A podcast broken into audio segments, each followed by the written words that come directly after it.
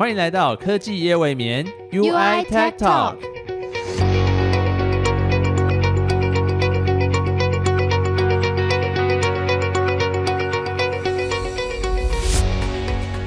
欢迎收听科技夜未眠 UI Tech Talk 我是 Evan。我是 Sandra。那 Evan，我们今天要讨论什么主题呢？我们今天讨论的其实跟我们 UI 的就是产品外观有非常直接的关系。不知道大家有没有看过，就是 UI 的任何一个产品，你就会发现，其实就是它的外观都会很漂亮，而且其实尺寸上面也是蛮小的，就是目的就是要让大家在用这些产品的时候，可以很不违和的融入环境，这样。对，没有错。那其实这个也是反映到就是 UI 产品开发思维。就我在 UI，我们其实是从设计开始的，然后我们从设计去想说，怎么样可以让使用者用的最开心，然后体验最好，这样子。对，等于说就是第一步要定义这个产品的外形，或是使用者到底为什么需要这个东西。那其中有一个很重要的角色，就是我们的工业设计师。没有错。然后我们会叫他 ID。我们这一期节目呢，可能之后就会一直提到 ID ID ID 这样。对，然后大家 ID 就大家请自己代换成工业设计师哦。好了，我们也还是可以讲工业设计师啊，就看心情。好，对啊，对啊。好，那我们今天就请到我们就是 UI 的两位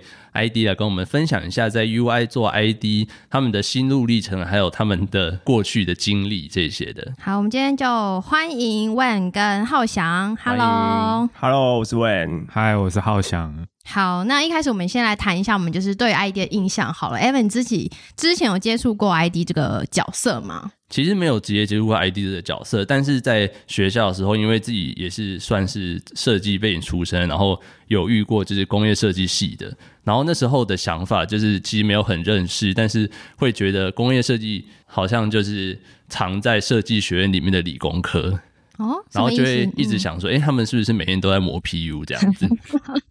我以为你要说他们可能比较逻辑，或者是很注重细节，是不是？对，这个这个也是，但是因为没有那么深的接触，我就只能从外表去评 判。OK，那我自己呢，其实就是完全没有接触过工业设计师，然后是到科技公司上班之后，就开始会碰到这些同事，然后就是我自己一个比较大的印象是，比如说如果要跟工业设计师约会议什么的，然后你就可能带着笔电进那个会议室，然后同事一进来，ID 的同事一进来就说：“哎，你这是那个新款的笔电，你。”那个外壳好像就是你看它外壳是怎么做怎么做，你就看哇，那个 R 角设计的多好啊！对对对，这个很难做，很多对于细节的一些坚持。那这大概就是我对 ID 的印象。对，没错，因为我自己常常听到一个说法，就是说学设计的其实都是就是一些怪人，然后就是每一个系的怪法又不太一样。那两位，你们自己会觉得说工业设计系的人的怪的地方的风格是在哪里？哦，这个这个点其实很有趣，因为呃，大家都常说，如果在学校里面，你看到那一群人，就是穿着，无论是穿着也好，或者是行为举止也好，例如说怎么深夜的，他们的研究室还灯火通明，就像你们刚刚讲的那种磨 PU，因为这 PU 这种东西绝对是没有磨到凌晨，一定磨不出好东西。然后，忽然就是说他们穿着特别，例如全黑，然后或是说呃这个。发型很特别，或者他穿着上就是有很明显的差异。嗯，那我觉得这个应该是大家对于呃设计系比较多的一些印象啦。那我会说，其实设计师比较大的差异，其实在于所谓的观察力，跟他能洞悉一件事情，跟他看事情的角度会比较不同。因为我们其实都是受过一些呃设计的训练，例如说。我们在看产品的价值跟核心的过程里面，我们到底可以探索出怎么样去呃找到方法解决一件事情。嗯，那这个其实就是一些。呃，需要用到设计师逻辑的推论，因为他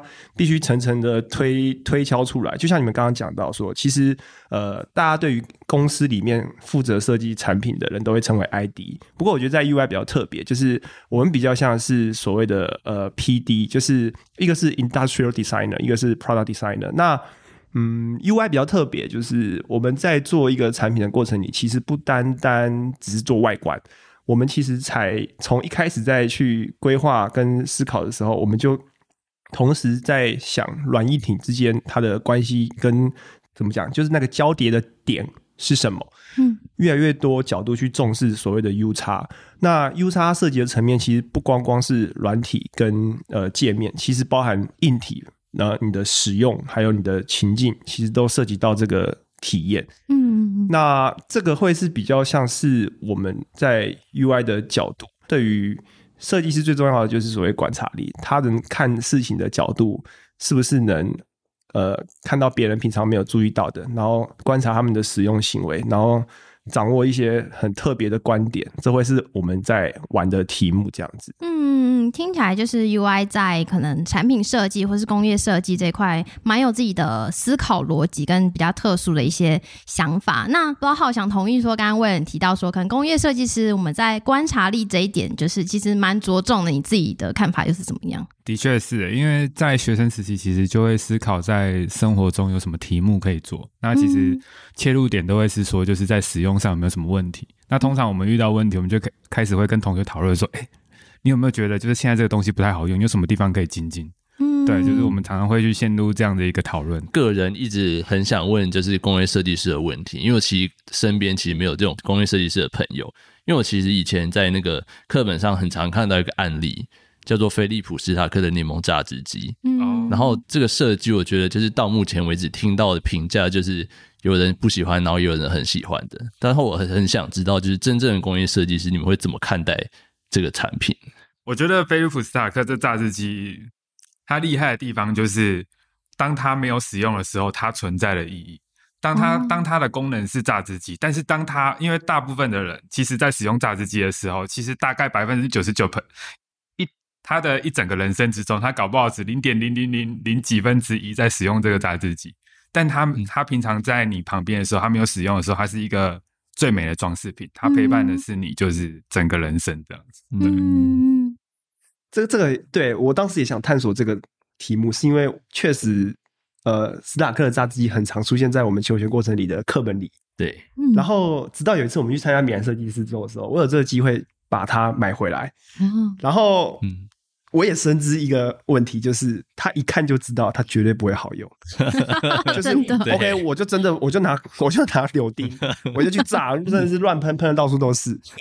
OK，所以我们验证到一个的问题是，到底当初斯塔克创造这东西出来的时候，到底是所谓创造话题，还是创造出功能？这其实是完全截然不同的 purpose，以取决于我们用什么样的角度看待它。嗯，那好，如果今天是创造价值，这个很有趣。浩洋刚刚说它是一个装饰品，对吧？嗯我就我就把它拿到说，哎、我就跟我我我妈讲说，哎、这东西超酷的，你知道是设计师 设计大师做出来的东西，我把它放在我我家电视电视上面的一个柜子，嗯就供在那边。嗯 嗯就不到一个礼拜，我就发现奇怪，它怎么被我被我妈收到冰箱上面了？我就说，哎、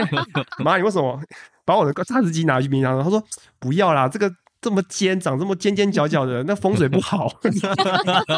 他就把他就把我拿走了。所以你看，就是每一个人他对于每个产品都有不同的看法跟见解，但是最玩味的就是说，我们回归到这个产品的脉络上，你在思考它，他在过做这个过程你，难道他自己没有实际去使用吗？我相信绝对有，嗯但是他到底他的目的是什么？我相信绝对是创造这个话题，这也是史塔克他最擅长的地方。嗯，对，所以我觉得这个题目就是还蛮好玩的。讲到话题性，我觉得因为其实我在家里面就是就放了一个榨汁机在我的柜子上，然后每个朋友来我家都会第一个说：“哎、你也有榨汁机哦。大家都”这样就打开了我们的话题。对，所以你看这个话题性就很很有帮助。嗯对，所以它也是一个价值啊。这个取决于，因为你真的要买榨汁机的，就像你刚刚讲，他已经我我的话，我一定买电动的，插电下去，按下去，柳丁无脑的摆着结束。嗯而且在厨房就是一个战场啊，它怎么可能会让你很优雅、很干净呢？对啊，嗯所以这很有趣。不管他创造的是什么，就是他一定有他背后的价值在，就看你从哪个角度去看它这样子。没错，嗯没错。嗯哎，那既然所谓的就是设计会需要花这么多时间，然后这么多心力去观察，然后去把它实践出来，哎，那很好奇，就是你们是从什么时候哪一个瞬间，就是对于设计或者说工业设计，就是燃起那个热情，让你想要去追求这个工作这个梦想？哦，这个这个题目有点有趣，是因为我观察到很多设计师，呃，其实我发现他们都有一个共通点，就是他们享受他们创造出来的产品，然后可以获得这个成就感。那这个问题就会回推到我小时候，其实我就有一个习惯，是我我喜欢买那种空白的画本，就是我会请我小时候像国小的时候，我就请我妈妈买，然后那时候很流行那个神奇宝贝，现在叫宝可梦嘛。然后嗯那什么呃，宝可梦有两百五十六只，还有两百多少只？那时候我就会喜欢，就一天画一只。那我不管它画得好不好看，可是我就很享受，就是我在画那个过程里。那其实我也不知道我小时候到底怎么开始的，但是我确实发现我很喜欢呃画东西，嗯然后画着画着画着就开始呃会参加一些写生比赛，从画宝可梦变成画学校的环境，然后到呃例如说国高中的时候，他有一些社团啊等等的，我就会开始从画变到做。那从画变到做的过程里，他就开始会堆叠越来越多那种呃思考逻辑，例如说，诶、因为像你画其实就只是画，但是你要做的时候，你就要思考，那你到底要用什么材料，你到底要怎么组合，那你到底煮出来的东西跟你原本画的东西是不是接近的？那这个就会发现说，其实它已经开始 萌生一些这种跟设计很像的东西，就是像我们工业设计一样，我们在呃 design thinking 的过程里面，我们到底的我们追求的核心跟目标会是什么？然后我们下了这个呃方选跟这个解法的时候，其实它到底能不能达到目的？那其实它需要一些东西验证，就像你们刚刚说，为什么我们要磨 PU？除了我们要验证我们的呃技术功法还有细心之外，我们磨出来的东西到底跟我们想的东西是不是接近的？然后精准度到底是不是好的？那其实这个都是呃息息相关的。所以我会发现，其实我相信会成为现在呃工作上呃累积很久的这个设计师，他小时候一定有一些我觉得比较符合这些特质的东西，例如说他喜欢画画，他喜欢观察，然后他很享受呃做东西做出来的那种成就感。那浩翔呢？你自己就是对工业设计开始投入的那个时刻是什么时候？其实我发现我也有一个好像曾经看似好像很会画画的过去，原来大家都有这个过去，在小时候这样嗯嗯不过我的确是，我觉我觉得我的确是小时候的时候，我蛮喜欢，就是父母亲送我一些东西或什么，我很习惯性的会把它拆开，就看一下里面长什么样子。那我很常把我家的遥控器或者是以前车子，就是就是把它拆坏，但是我又装不回去。嗯，再买一个新的就好。对，然后就是其实也慢慢的在过程中也会比较好奇，说就是一个产品的以前可能不一定是产品，可能是一个玩具的后面，它其实长什么样子，会开始产生好奇。那其实就是从以前就会有就是东西习惯拆来拆去的习惯，在拆久了之后发现，哎、我好像对里面的结构好像有一点熟悉，我好像可以用这些东西做些什么，然后就慢慢的开始觉得，哎、我好像蛮适合走这一块 觉得猜出心得了，好像也不是，好像也不是不行这样子，原来如此。那回到两位，就是我们继续聊两位自己的背景的话，在求学期间都是公社系出身的吗？那你们是怎么一路就是可能从求学就是一在这个领域到出社会的时候，还是决定要就是选择这个当做自己的职业？就是这一块走了一段时间之后，那为什么后来会选择想要进到科技业，然后又选择来到 UI？啊，那其实有听说两位好像是研究所的同学吗？哦，对啊，我们是研究所呃的同学，没有错。其实我们研究所的时候是最常合作的合作伙伴，我们都四处去征战。所谓征战是什么？就就是到处去参加设计比赛，就是我们享受参找一个题目，然后设计比赛。对，所以我们研究所的时候，其实我们都在玩这个东西。嗯，那为什么我会走科技业？其实，呃，以我求学期间，我的回忆是这样：就是设计系在台湾毕业出来，其实我觉得有呃几款路数，就是派系。呃，有一派系就是他不喜欢他不喜欢玩电的产品，哎、不喜欢玩电产品，他会去走走哪一方面呢？可能像是家具设计、嗯服饰设计，呃，他会走一些针织品，就是他可能也是跟电比较没有关系的。嗯对，那有一派人是他喜欢创作，那他就会走向设计公司，因为设计公司他就属于接案型的，他会接触到呃五花八门的。那有一派呢，就会是呃，就像我们现在讲的，就是科技业，因为呃他喜欢有电的东西，他喜欢呃做机电整合，然后再加上一些呃智慧化的东西。那以台湾当时的呃，应该说以我们的国格来说啊，确实我们在科技业这一块是非常非常强，这应该在世界上是众所皆知的。那以当时为什么选的，其实就是就是钱多啦，哦，就很直觉就，钱多啊，因为是科技业嘛，对，所以当初很单纯啦，就是因为呃薪薪水条件在台湾确实比较好，但是我当然也发现说我还蛮喜欢的，是因为呃，以前学生时期教授都会刁我们啊，就说：“哎呀，你提这个案哦，你只要有电哦，你想做什么都可以做得到啊，因为就是 电嘛，你想怎么弄怎么弄啊。”对，所以当然我还蛮享受这个过程的。所以呃，我第一家公司我其实是进到台湾比较知名的品牌笔电公司里面。嗯，对，那大概是我在呃选择过程。其实当初是你先加入 UI 的，对不对？呃，对，是我先加入 UI，因为我加入 UI 前，其实我其实我对 UI 来说没有很没有很像现在这么清晰，因为我确实从官方网站上面看到的东西，其实比较多，像都是 Switch 跟 Camera，嗯，那不像现今的 UI，就是已经非常非常多元。当然那时候也有听闻，就是呃 UI 的工作比较紧凑，然后比较实战。那我自己又很喜欢挑战，当然因为还有一个原因，就是我当时有一个朋友也在这里。然后他也是设计师，嗯，所以我们在 share 的过程，我就觉得，嗯，我觉得这是太太有趣了，我想挑战。了解。那么回顾完问自己的加入 UI 的故事，那浩想呢？你当初是总被问，就是用什么方式吸引你加入这间公司呢？当初其实那时候我还在前公司的时候，那时候 UI 突然有开缺，然后问就突然打给我，他就跟我说，哎，我们公司有开缺。这不知道可不可以？这在这可以讲吗？这不是这不是你可以先讲吗？你可以先讲，你可以先讲，我们再筛选。OK，这让前公司听到不？我虽然他们都知道，但那时候其实韦韦恩打给我的时候，他是跟我讲说，就是这间公司真的非常硬，很有挑战性，但是做的东西非常的多，你要不要挑战看看？嗯，然后我就思考一下。硬，我觉得我现在工作也蛮硬的啊，到底有多硬？想说，这是好奇嘛？想说到底能有多硬？我倒要自己来亲自瞧瞧，这样。对，然后想说，哎，那我就也就是也来试试挑战看看这样子。嗯，了解了解。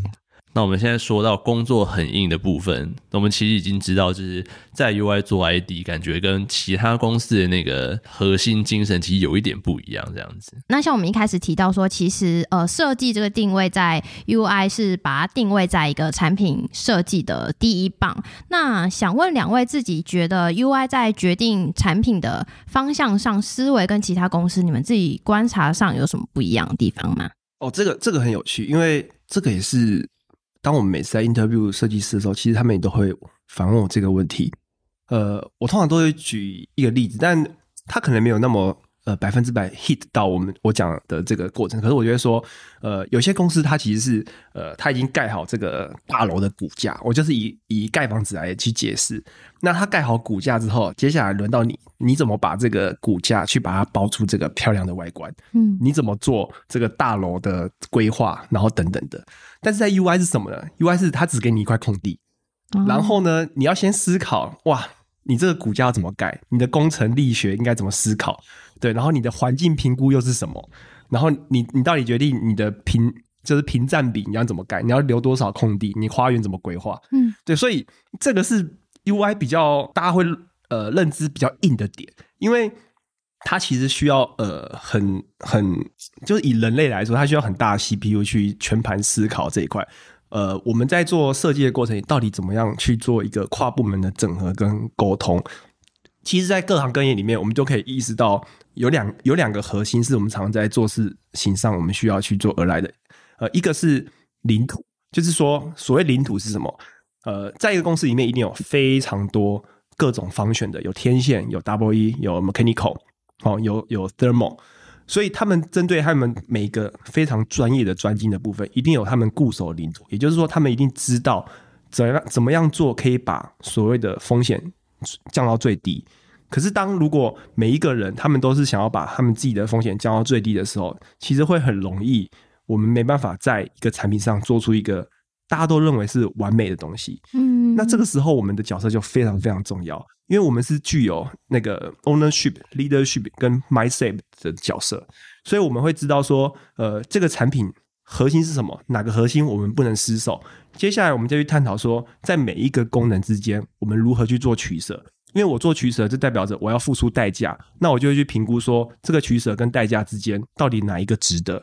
所以我们在推推敲这个过程里面，我们得到了最终这个产品。我相信它一定是可以让每一个方选他们都会愿意努力付出的，是因为我们扮演了这样子呃的角色，就是我们要用更多的 story，更多我们收集到的讯息，更多这种呃我们想象出来的蓝图，然后去跟他们说，来吧。这块空地该怎么搞出一个漂亮的房子，嗯。这个大楼可以容纳多少人，它有什么好处，然后呢，这个环境可以造成什么样的影响，嗯所以有点像是这个过程。但我刚刚听下来，那个脑海中就出现一个大家在玩 Minecraft 的那个画面，就感觉就是空地，然后你开始，哦一个一个盖起来，对对对，你就带着大家就是一直往前迈进的那种感觉。对，所以我会说，我们团队的设计师其实每个都超级强，是因为、嗯呃，他们懂呃 placement 的堆叠，他们知道呃 Double E 上面的元件 SOC 该怎么选择，然后它的好跟坏是什么，他们甚至现在连价格也都会非常非常清楚的排列，嗯嗯然后连 Thermal 它应该有什么样的概念可以对于 Thermal 比较有帮助，其实它都从各方选 team 上面我们都学到了非常非常多东西。嗯，对，所以这个是我觉得 UI 比较呃强项的地方。当然，我也必须说，来到我们公司的设计师，我们要能圈你成这样子的角色的时候，他的过程对于没有这方面过去的经验来说会比较硬，因为它是一个全新的感官过程。我觉得他会需要一点时间的累积，嗯对他还知道说，我今天丢一块地给你，你到底可以搞出什么。那想问，如果回应到就是 ID 自己的工作内容的话，如果你们就是有这样的一个新的想法，你们第一件会做什么事情？这个也是很很很酷炫的地方，是因为我们很常接到一些新单子，是我们过去完全没有做过，嗯全新的。然后接下来呢，我们到底要怎么样去快速的知道这个东西？首先，我们当然会花大量的时间去做所谓市场调查，不管是从 Google 也好，YouTube 也好，我们在看呃市场上有没有类似的竞品，然后呢，这些人到底他们是怎么使用的？甚至我还很常上国外的呃乡民版，他们叫 Ready，然后去看一下、呃在里面有没有人在讨论这个话题。然后呢，我就会开始像一个怎么讲，像这个八爪章鱼一样，我开始收集各方面的讯息，然后开始拼拼拼拼凑凑，嗯嗯然后开始先了解说，哦，原来这个东西它的核心是什么，然后它的价值是什么。接着，我们可能就会开始去找类似的产品，我们把它买回来。买回来之后呢，我们就会做一个完全的拆解跟解构。哦，然后呢，我们会拿一个放大镜去看一下这个板子上面到底有什么样的关键元元组件，嗯然后去了解说，哦，它用的是这个 chip，然后这个 chip 它来自于哪里，它它它的功能到底是什么，好处是什么？嗯对，所以我我们有点像是在玩这种解构跟怎么讲，就是逆向工程。对，有点像是 逆向工程，嗯因为所有没有经验的东西，它都必须从零开始的话，那以最快的路径来说，当然我们会先去呃看现有的或是接近的东西，然后接下来才会在前面做好呃比较多这种我们收集到的讯息之后，我们才有可能画下第一笔。也就是说，我们设计师不会说一拿到一个新案子，立刻去想说它的外形该长怎么样，而是我们先去思考更深的地方是这个产品的核心跟它的内容物到底是什么。最后我们才会回到说，我们在下这个外观的决定的时候，它其实在呃这个过程里面，我们到底取舍了什么？哦，那在最一开始收集了这些所有的资料进来之后，那你们之后会还有什么阶段要进行啊？哦，其实下一个阶段，其实我们就会开始分析呃市场优劣，因为呃，其实我们很多东西，我会说它并不叫做发明，它虽然是创新，但它并不是发明。也就是说，呃，因为这世界很大，人也很多，所以很长我们想得到东西，其实别人一定想得到。那我们在分析市场上的呃样品的时候，通常我们会得到一些关于我们自己的观点跟结论。接着我们就会把这些结论统合成我们想要定义的方向，然后例如说它的 spec 会是什么，然后我们会统一的把它每一条都列出来。然后呢，我们会全盘的去找到其他方选体，比如说 project manager 或是 PLN，然后或是呃 WE 或是 mechanical，然后我们会得到一个初步可能性的价格。接着我们就会把呃我们得到的资料跟可能性的价格全盘整成一个包裹，然后我们就会下一些判断，说我们该不该往这个方向前进，我们卷出来的产品有可能会偏向哪边。当我们而来好这些讯息之后，接着我们才开始真正的进入到产品设计的阶段。嗯，也就是说，嗯它的 form factor 到底到底是什么，外观到底是什么，它必须考量我们在前期所收集的资料，然后导论出这个结果。那我会说，这个这样子的 process 会造就成一个呃很有逻辑的产品，也就是说，它它在于设计师画的每一笔，它都是有价值的，它不是一个感觉，一个心情，嗯，就是它所有的呃 function 跟定义都有一定的基础在。对，那我们把感性留在最后面，就是它这个曲线到底要多曲，到底要怎么样修，到底怎么用，哦，这个我们就把它在最后外观的时候把它做好。所以我们综合了理性跟感性，所以 UI 产品的生成大概是这样子的一个脉络。嗯，了解。那进到就是产品设计这个实际的流程之后，其实像你刚才提到说，你们工作上会遇到很多不同的方选挺的合作嘛？那你们觉得说，嗯、在 UI 的话，这样子跨部门的合作是顺畅的吗？或是你觉得大家是因为一个什么样共同的目标，或是呃方向，让大家就是彼此合作会比较顺利？嗯，我觉得，我觉得很常是说，当你跟各部门在讨论的过程中，他们第一个就会问你说，就是这个东西你要拿来做什么？跟他讲说，就是我预想象的东西大概会长什么样子，嗯，让他们去想象说，哎，这个东西也是很好用，让他们可以 support 你这样。所以其实我们现在其实，在前期的开发上，其实我们也蛮注重于是它使用上的情境。嗯嗯，对，然后我们把这个情境带给其他方宣听的人，让他们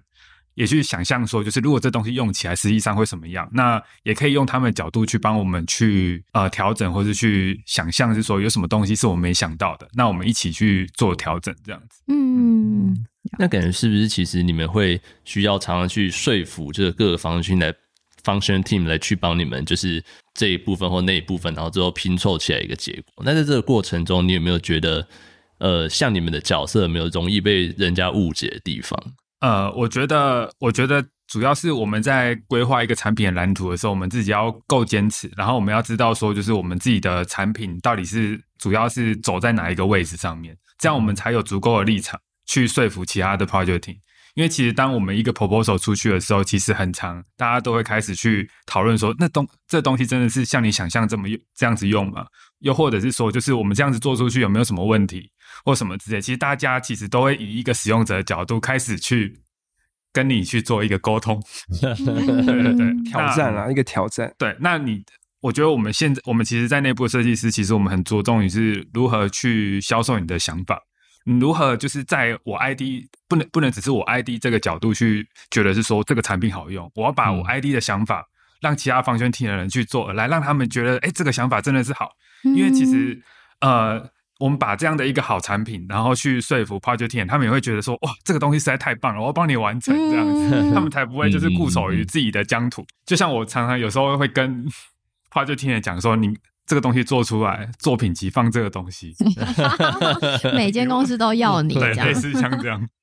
了解，就是其实呃，作为 ID 一个蛮重要的任务，然后也可能是比较困难的地方，就是你可能对于目标要非常的明确，然后你要说服大家，其实有点像是一个洗脑过程，跟大家说哦，那个方向是对的，然后我们就往那边走吧，这样子。对，其实里面还有隐藏一个很重要的讯息是，呃，我们要如何跟他们有在共知上的对话的关键是 ID 这个部分，它就必须要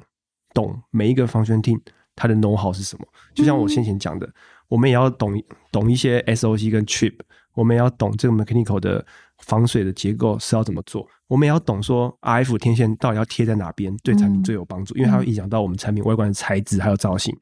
还有 thermal，我们的 thermal 孔到底该不该开？如果真的要开，该开在哪？所以当我们都懂这些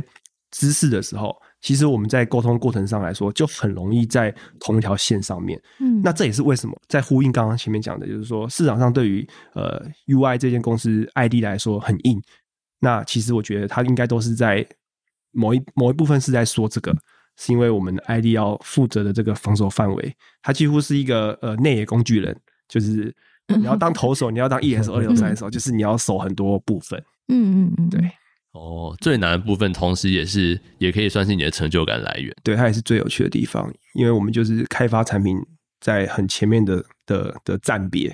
然后到最后，其实我们从一条一条龙从源头到终点的时候，几乎都 cover 了。那从就是你进来 UI 到现在，你应该经手了很就是很多的产品或是专案。那你有没有觉得哪一个产品或者专案是你自己做过可能最喜欢，或是你觉得印象最深刻的？嗯，我我觉得对我来说印象最深刻是，呃，我在 UI 进来的前几个案子，像其中有一个案子，它是呃，它称为呃 UI Tourist Rack，就是我们在呃交换机上面，就是有很多呃产品，但是呢，其实我们一直都没有推出过我们家真正属于呃这些 Switch 的机架，所以很多用户其实，在呃安装过程里，他都是去买 Third Party。那我们在很多网络上的论坛也好，或是我们自己的 commun community 也好，看到都是别牌的机架搭上我们家的产品，所以我们就在想这个问题：到底我们是不是应该要推出我们家自己的机架？也就是代表着我们有一个 total solution，它从机架到 switch，通通都是我们家的。好，所以这个呃 Tourist Rack 是我在呃 UI 很前期做的。那为什么我对它印象深刻呢？其实它看起来真的是相当的简单，可是呃，就像我刚刚讲的，当我们在做这案子的时候，我先研究了市场大部分的机架，不管是六 U、八 U、十二 U 也好，其实我们买回来的时候，我们都会发现它的组装过程要花很多时间。我那时候买了三个呃机架回来，我就用 iPhone 放在旁边，然后开始计时。我要计时什么呢？就是我从开箱到组装，我到底花了多久时间？就我就发现，有些花四十分钟，有些要花一个小时，然后有一个是更困难，是要花一个半小时。OK，所以我就发现说，时间或许会是我的战场，所以我就把时间这一点列入在我的 project planning 里面。那我就会思考说，有没有可能五分钟？好，五分钟不可能，有没有可能十分钟？那到底我可以把时间推到多极限？那为什么我说它叫 tourist？就是希望用户从开箱到组装完成。他都只需要用他的双手，嗯，所以我设定的目标是这样子。之后我就创造出一个完全他不需要去找罗赖把，他不需要去找钳子，然后他就有办法透过他两只手，然后快速的在十五分钟甚至十分钟之内把一个六 U 的机架组起来。嗯，再来还没完，通常我们放机架的时候，用户他还要拿一个罗赖把，然后他手还要撑着那个，不管是他的康手也好，或者 Switch 也好，那些东西又特别重。所以做起来其实特别辛苦。那我我我也把这个问题把它一并解决，就是我希望用户在组装这个过程你可以很优雅、很轻松。他只要把机台照着我的花槽推进去，他手根本就不用撑。然后呢，他也不需要拿拿着螺丝起子，拿着螺丝去锁这个机架旁边的耳朵。我们旁边就直接设计设计好，根据我们家自己的螺丝孔，然后可以直接用手轻松的把它转起来。所以我会觉得这个产品对我来说印象深刻，是因为首先我先找到。这个市场上的问题，接着我拟定我的战略，我很清楚这个是我可以突破的战场。接下来我实现了这个目标，然后得到市场上的一些回馈，然后我又可以让我们家的产品变得非常有一体性。我们家的机柜，我们家的 device，通通都是我们家的，所以我提供了一个这样子很完整的一个呃方案到市场。对，所以这到现在我都还是会回味一下当时我们在设计这个过程里面的每一个判断，就是想起来会觉得蛮骄傲，因为它算是一个你自己所有的理念的集大成之作，就包括就是帮使用者考量到了时间啊、方便性跟突破现在市场可能大家都没有办法做到的事情，这样子。对我每次都说这就是我们 UI 革命性的产品。了解，那好想呢？你自己有一个比较印象深刻啊，或者是比较喜欢的 project 和产品吗？我觉得最印象深刻的案子，基本上就是跟韦恩一起合作的 Cita 这个 camera 的案子。那我觉得这东西难的原因，是因为就是坊间蛮多的 camera 其实都是很大的。对，那其实它在环境里面，其实不一定是说就是。呃，其实会让人觉得是说，就是哎，有东西在监视它，或者是说，就是它在环境里面比较没办法融入。那我们其实想想办法去达到这样的一个平衡，就我们想办法把 camera 做到最小，做到非常的小，让一般的使用者就是基本上不会察觉到。对，那另一部分的话，它因为就是它很小，其实它在环境里面的融入性是非常高的，它其实就可以。就是，譬如说放在一些精品店或是比较高级的场合，让人不会觉得是说，就是它是被监控的。这个产品之所以难的原因，是因为它在画质跟尺寸上面要做一个平衡。那我们要想办法在任何的几 millimeter 几条零点零一在里面去做奋战，就如何让这个材质，然后去跟它画质或者它尺寸去达到平衡。而且因为 camera 它有可能是装在任何的环境，所以它的 mounting 其实很多，就是它要有那种，譬如说。天花板的 mounting 啊，或者是在墙壁上的 mounting，那它可能也有 angle mount，就是它有不同的 mounting。那它在环境里面的适应性非常强。就像伟恩讲的，我们 UI 的精神就是要让 user 非常的好装。嗯对，那我们要让所有的 mounting 其实在安装上面都是非常容易到位的。而且我们想象这个 mounting 好装还不还不够，因为我们要实际的安装这个天这个产品在天花板上安装，我们就是要直接爬梯子到天花板上安装，看有什么问题。那我们就是要确认所有东西都已经是最完美的情况。这个东西其实对我在 UI 是非常有挑战。第一个是。它要想办法去做到 size，就是尺寸跟画质的平衡。第二个是说它的适应性，它要有不同的 mounting 去让它可以在任何的环境里面都可以使用。那你们当初在做的过程当中，自己也要去模拟说，比如说爬梯子到很高的地方去试试看啊，或什么的吗？对，就是我们现在其实我们在 UI 的精神就是这个东西出现在什么地方，我们就要在那个。以 user 的角度去实际安装一次，它出现在高空上，我就是要爬到高空去把它装一次。对，因为其实我们在桌子上面安装，其实我们不会想象说在高空上面它其实遇到更多的问题是什么，是我们没有发现。嗯嗯嗯嗯，我们会去算那个，当我们自己身为用户我们在安装的时候，好，OK，我们拿梯子，假设我们爬上三米二的这个天花板，对，如果你今天安装东西，你要来回上下三次，不好意思，你失败。如果你要来回两次，嗯，还可以吗？嗯，如果你一次可以搞定啊，perfect。对，因为对于用户来说，他如果还要这样上上下下楼梯，他忘了带这个忘带的，还是说我们要制定很多的工具，让他才有办法完成安装的话，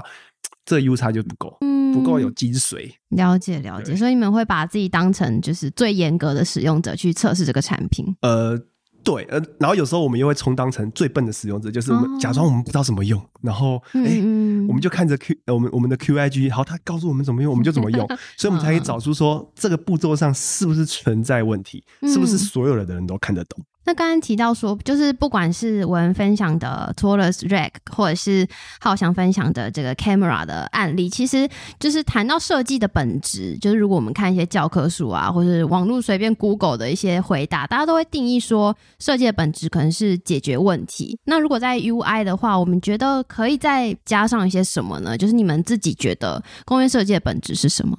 呃，这个问题相当的有趣，因为我觉得。其实解决问题对我们来说已经是一个基本的门槛，而且我相信只要有足够经验的设计师，他都有办法去做到解决问题。但是我觉得最难的是什么？叫做创造需求。嗯，就好比呃，Steven Jack 曾经讲过，就是呃，我不需要去做市场调查，是因为很多时候他们不知道他们自己到底要什么。哦，而是我创造出这样子的东西，让你们知道这样子用可以让你们生活带来更多的方便。嗯嗯嗯，对。当然，我会说，呃，这个这句话对我来说当然是呃五十五十，就是其实有时候确实是呃我们需要知道这个市场的用户他到底习性是什么，但有时候确实我们也在创造一些需求，是因为过去他们没有的经验，然后他们拿到我们产品才发现说，哇哦。这真的可以帮我解决我过去生活上的问题。所以，创造需求是韦恩自己对工业设计的本质的一个定义。我我认为是。嗯，那好想呢。嗯，我认为其实我们认同韦恩讲的创造需求。那的确是，如果是以 ID 为出发点的话，其实我们蛮多的确是为了解决问题。但我认为，其实有一个因素其实也蛮重要，就是我如何把我想象的东西去把它实践出来。因为很多其实想法，其实大家都会去想，但是实际上能实现出来的其实不多。所以，如何去呃，就像我们有一个想法，那我们要把它实现出来，那我们能做的就是想办法看一下周围有什么东西是我们可以参考的。那如果我要做出来，那我能怎么做？那我的代价是什么？那价格如果过高，我该。我该用什么其他的方式去取代它？那如果这是高价的产品，那我有什么方式可以更进化？那我觉得蛮多，我们都在思考这样的一个问题，就是去把我们想象的东西，那透过可行性让世人可以接受的呃方式去把它呈现出来，这样子。那这样听起来，UI 投注的资源还有给予，就是工业设计师的权限，其实比起其他公司应该是高蛮多的。那你们两个有觉得，就是 UI 的这样的环境有协助你成为一个？更好的工业设计师吗？呃，我我认为是 hundred percent，就是他浩翔刚刚提了一个我觉得很棒的观点。呃，我们一直在思考什么样是成熟的设计师。当我们刚加入这个企呃社会，刚投入社会的时候，我们都会觉得是说，不管我要追求到设计的极致，我不管付出多少代价，我都要追求到这个东西。不管是制成，不管是成本，我都要最完美。当时间的推演，当我们知道市场上的的接受度，然后走到现今，特别是在 UI，其实我们考量的更多了，就包含是像浩翔刚刚说的，如果我们呃得知到这个成本上有什么样的考量，那我们在有限的成本里面，我们可以用什么样的手法去 balance 我们原本设计要做出来的妥协？嗯，那这其实对设计师来说，我觉得是它最有价值的部分。嗯，原来如此。那好想你的感觉呢？呃，基本上我蛮我完全也是百分之百觉得，就是公司其实对设计是非常认同的。嗯第一个，其实我们其实在做很多产品是没有做过的，那我们其实要申请样品，非常的非常的快速，我们可以马上拿到样品，实际去看任何东西，而且其实我们可以让我们有空间去勇于的去尝试试不同的方式，而且我们在尽管在最后一刻我们发现这个产品方向不对，我们马上直接重回到原点，那重新调整。我们就像我们其实公司公司有 Home Lab，那我们其实就是让这个产品不断的去试用，我们把这个东西做到最好。那 ID 也、ID 跟就是使用者都觉得很 OK 的情况下，那我们把这东西才会把这东西推出去。所以我们很常在 cook 一个产品，其实 cook 很久。那就是核心的价值就是让我们做出一个我们真的觉得是很棒的东西。哦，这其实就是公司没有在怕砍掉重练，那你们其实也没有在怕，为了更好的产品，为了更好的产品，什么都是值得的。没错。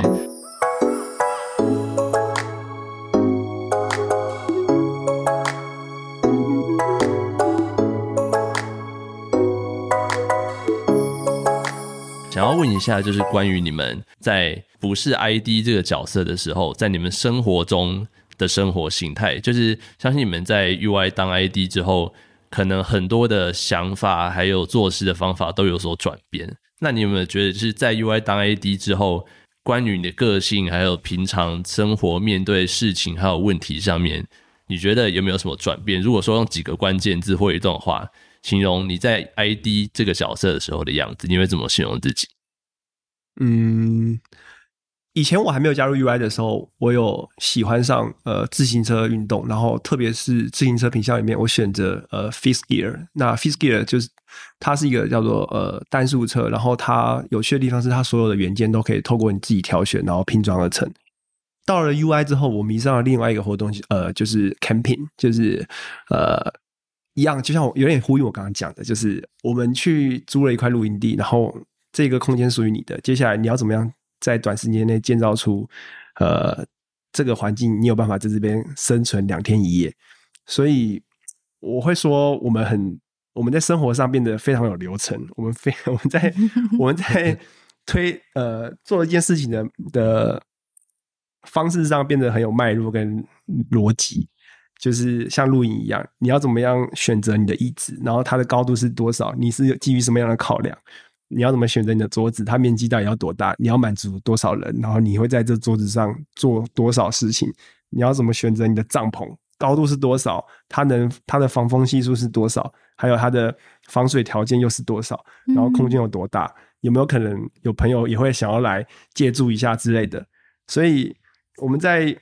呃消费行为上也被改变了，是因为我们都会很清楚的知道说我们买这个东西的 purpose 是什么，然后我们考量点会有哪一些，我们在内心都会直接 list 出来。嗯，然后包含露营风格一样，为什么我最后选择这些产品？我堆我堆出来的露营感受是什么？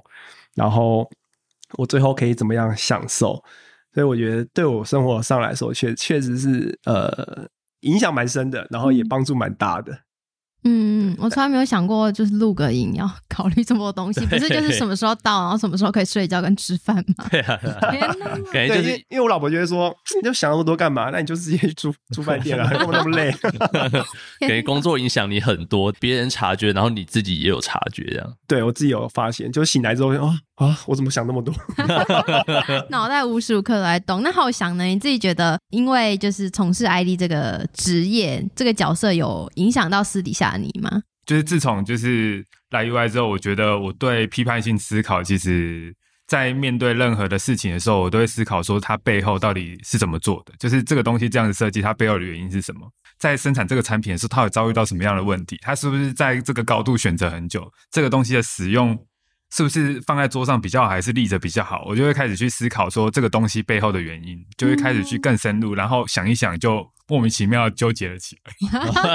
你说如果可能去逛卖场，然后看到一个产品，你可能就会站在前面半个小时，因为你有很多问题要想，这样吗？呃，然后尤其是说，因为其实，在 UI 其实可以做到各式各样的产品，尤其是这个东西刚好，譬如说，假设在做一个 speaker，那我刚好在卖场看到这 speaker，我就会莫名其妙冲到它前面。看一下它的 spec 到底是什么？那看它的 performance，看它的尺寸，看它的 就是初音的单体的位置，我就会开始莫名其妙。这个就是一个很自然的过程。嗯，我现在想到那个卖场人员的脸，我就觉得 他应该会满头问号。如果说我是卖场人，我可能就是看到一个人在那边驻足半个小时，我就想说，哦，他该不会是工业设计师吧？会联想到以后去以后去家乐福可以注意一下有没有这种人。对。好，那接下来想要问两位，会为自己设定什么下一个目标吗？就是其实我们在做的职业，其实它是一个蛮需要不断的自我成长的一个职业。那你们对于自己未来的有什么想象吗？OK，呃，其实我对于未来的期许，其实我觉得也会跟着呃公司的成长有一些不谋而合的地方，就是。我们从原本刚加入 UI 的时候的单点产品做设计，到现在我们其实，在做一个呃设计案的时候，其实我们是做一个统合规划者。也就是说，在这个空间里面，到底有哪一些产品，它可以满足这空间所要的需求？它变成是从垂直变成到横向，等于我们需要在这个角度上去做一个垂直跟横向的整合，然后提出一个 total solution。那这个其实也是我觉得。对我来说比较挑战的地方，是因为呃，所有的使用者他在这个环境上，他可能都会有一些不同的需求。但是我们到底要提出什么样的东西，让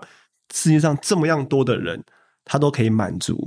他某部分或是大部分的需求？这会对我来说是呃最有挑战的。所以我会希望我们接下来在做产品的这个呃脉络上，其实我们能防守的。东西会越来越多，那越来越好玩。然后这也代表什么？我们影响的事情越来越多了。嗯，哦，原来如此。那想问浩翔，你有没有在就是工作上或是生活上想要达成或是调整的目标？嗯，对我来讲的话，应该是说，就是我在 UI 做的东西，其实我们东公司的产品都是比较偏向于就是 enterprise 的。那我预期接下来的目标是拿出就是我的东西，然后跟我家人去把我这个想法卖给我家人，然后或者是我周遭朋友，然后让他们也觉得是说，哎，这东西很棒，用我的角度去跟他们沟通，这样子。嗯，那这样听起来，我们其实今天访谈下来，感觉对两位的那个个性和背景，我相信听众们应该有一个感觉，脑中应该有一个人脸浮现的感觉。那你们会觉得像什么样个性啊，或是背景的人会？比较适合担任就是 ID 这个角色，特别是在 UI。我我我发现其实我们两个都有一个特点，是无论我们以前在学校，或是无论我们在同一个公司的时候，我们过去在呃举办一些活动，我讲的活动就不一定是工作，也有可能是公司内部的活动。我们都有一个呃相同的共同点，是我们有系统性的可以去把。呃，从无到有的过程里把它建立出来，嗯，然后到底这个活动它可以如何让参加的人，我们的同事都可以得到一个相对应的，例如说快乐也好，满足也好，所以我我发现这个点就是说，它一定是需要有逻辑的，它一定需要有系统性思维，然后重点是它勇于去探索那种未知的地图。当你进到一个迷雾里面，你如何把这个东西建造起来？就像你刚刚讲那个创世神嘛，就是你要盖盖一些房子的时候，你有没有那个勇气？你有没有那个决心？然后你有没有那个可靠度？就是你盖的房子，人住进去，房子不会垮。嗯嗯，我相信这一些的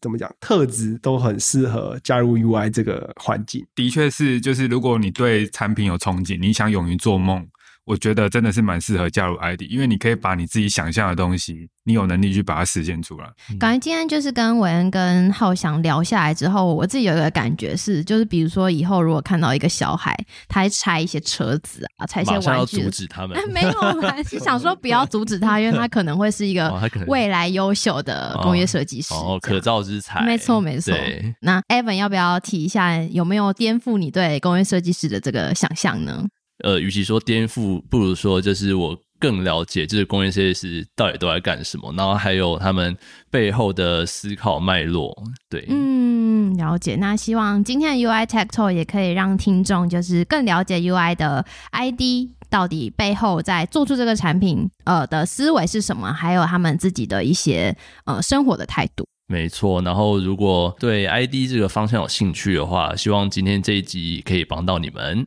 没错，那之后我们也会陆续有针对不同职位的专访。那感谢今天大家的时间，然后也谢谢文恩跟浩翔，感谢谢谢谢。大家如果对就是我们这个节目有兴趣的话，欢迎继续追踪。然后，如果你有什么问题，或是你以后有想听什么内容的话，你们可以去呃 Facebook Media 或是 YouTube 搜寻 Life at UI 台湾，然后里面有我们呃更多的文章或是影片，然后你也可以在下面留言跟我们说你的想法。对，如果你对主题有什么建议的话，也可以写信给我们。UI Tech Talk，我们下期见喽，拜拜，拜拜，拜拜。拜拜。